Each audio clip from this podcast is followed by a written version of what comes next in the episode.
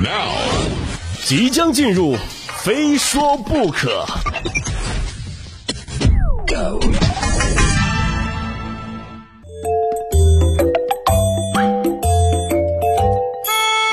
呃，这个头几天说了，多地都下雪了嘛，对吧？东北尤甚啊。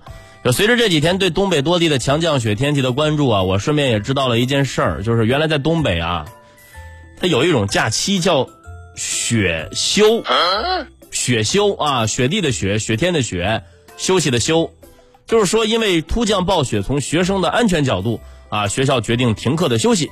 啊，大雪的时候呢，要做好路面的积雪结冰的排查，及时做好这个除冰清雪的工作，对建筑物出口、呃室外楼梯等重点部位做好防滑措施，防止师生摔倒摔伤啊。简单来说就是下雪天东北放假，对吧？放假玩雪啊，酸了，我我真酸了，我真酸了，我啊。众所周知，哪里有雪哪里就有快乐，是吧？啊，不在东北的北方人表示啊，这小的时候。下雪，我记得都是从家里带什么铁锹啊，带什么工具啊去学校铲雪。你休假不存在啊，甚至到了后来，学校周围的这个商店还催生了租赁铲子的业务。南方人表示：“都闭嘴啊，我们冬天只有扫树叶的份儿，好吗？” 有网友表示啊，之前去拉萨玩的时候，听到当地的出租车司机说啊，呃，说那边有什么虫草假。就是一到挖虫草的季节，学校会给学生放假，啊，回去帮忙这个挖虫草，呃，此呃由此类推嘛，这云南应该有这个蘑菇假，啊，你这真的雪修这个事儿，我觉得可以普及一下嘛，全国普及一下啊，没没有别的意思，我就是单纯的想和东北人一起体验雪天休假的快乐。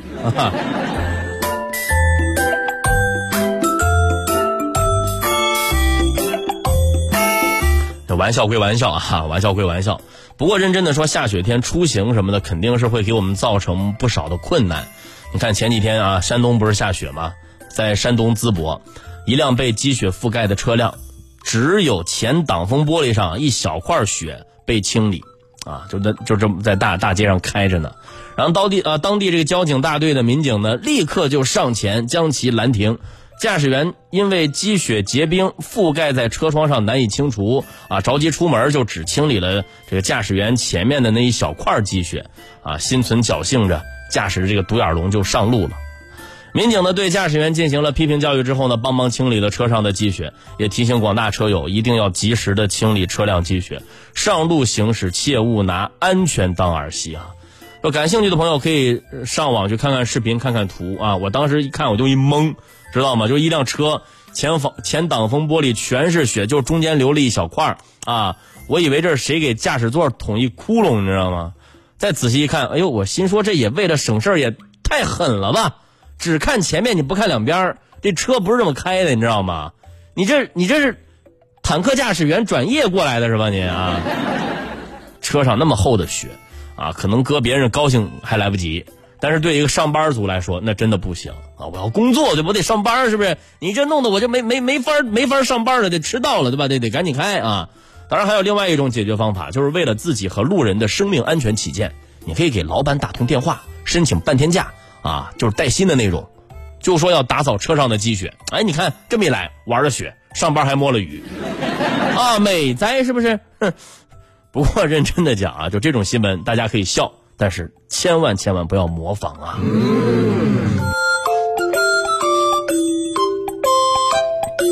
其实提到雪，我总会想起学生时代学过的一篇文章啊，鲁迅先生写的《雪》，结尾是这么说的：在无边的旷野上，在凛冽的天雨下，闪闪的旋转升腾着的是雨的惊魂。是的，那是孤独的雪。是死掉的雨，是雨的惊魂啊！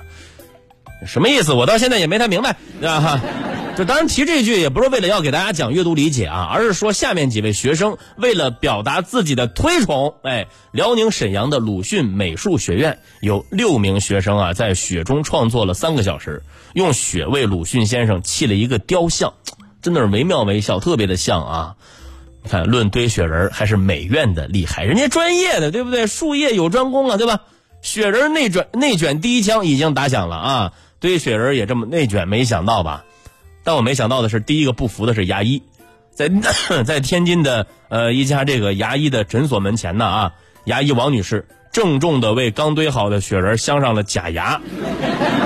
王女士表示呢，作为牙医呢，怎么能让雪人没有牙齿呢？堆完雪人后，感觉他就没有了灵魂，你得给他塞个假牙呀，是不是？没想到还挺合适的啊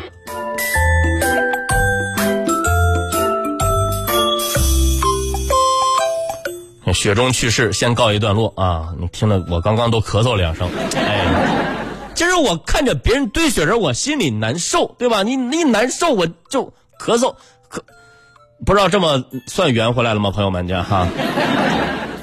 就之所以要讲这些呢啊，也是为了让大家先舒缓一下情绪，情绪真的太重要了啊！我们接着说一个很重要的事情，最近的话题负面情绪竟然可以引发这么多疾病，登上了微博热搜。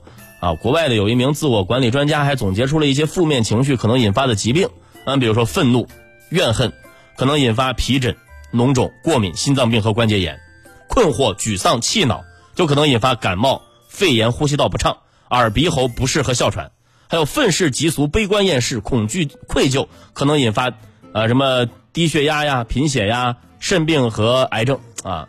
我觉得是有一定道理的。你看刚刚说什么困惑、沮丧、气恼。会引发什么感冒啊？什么呼吸道不畅？你看我刚刚不是咳嗽了吗？对吧？我刚刚不就是讲到这个别人那儿下雪，我这儿玩不了雪，我就我就我就困惑、沮丧、气恼。你看我呼吸道就不畅了。没想到我可以这么圆回来吧？哎呀，就想想我们平时说的那那些话，什么什么，哎呀，怎么怎么都这样，我肺都要气炸了。哎呦，这太害怕了，怕得我浑身哆嗦啊！看来这不仅仅是夸张的言辞，可能会变成真的。你看来这不良情绪啊，的确会一步步的蚕食我们的健康。你就拿我来说吧，有段时间我真的非常焦虑啊，我就感觉自己经常耳鸣。我后来一检查，医生说我有神经性耳鸣啊，有点有点这个神经性耳鸣，建议我舒缓情绪。我听到之后我就更焦虑了，我说大夫，你你刚刚说啥？我没听清。您再说一遍啊。那所以说，朋友们哈，一定要学会控制情绪。俗话说，人生不如意十之八九啊。于是人难免会有一些这个负面情绪，也是人之常情。但是人与人之间的差别就在于采取什么样的方式来对待自己的负面情绪，对不对？控制情绪啊，控制情绪，这也是真正高情商的表现。就拿我跟我媳妇儿来说吧，就我们两个人都属于火爆脾气。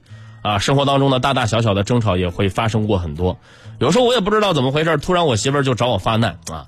你怎么能够从中间挤牙膏呢？啊，凭什么是我刷碗？你为什么不放下马桶盖啊？你竟然让我等这么久啊！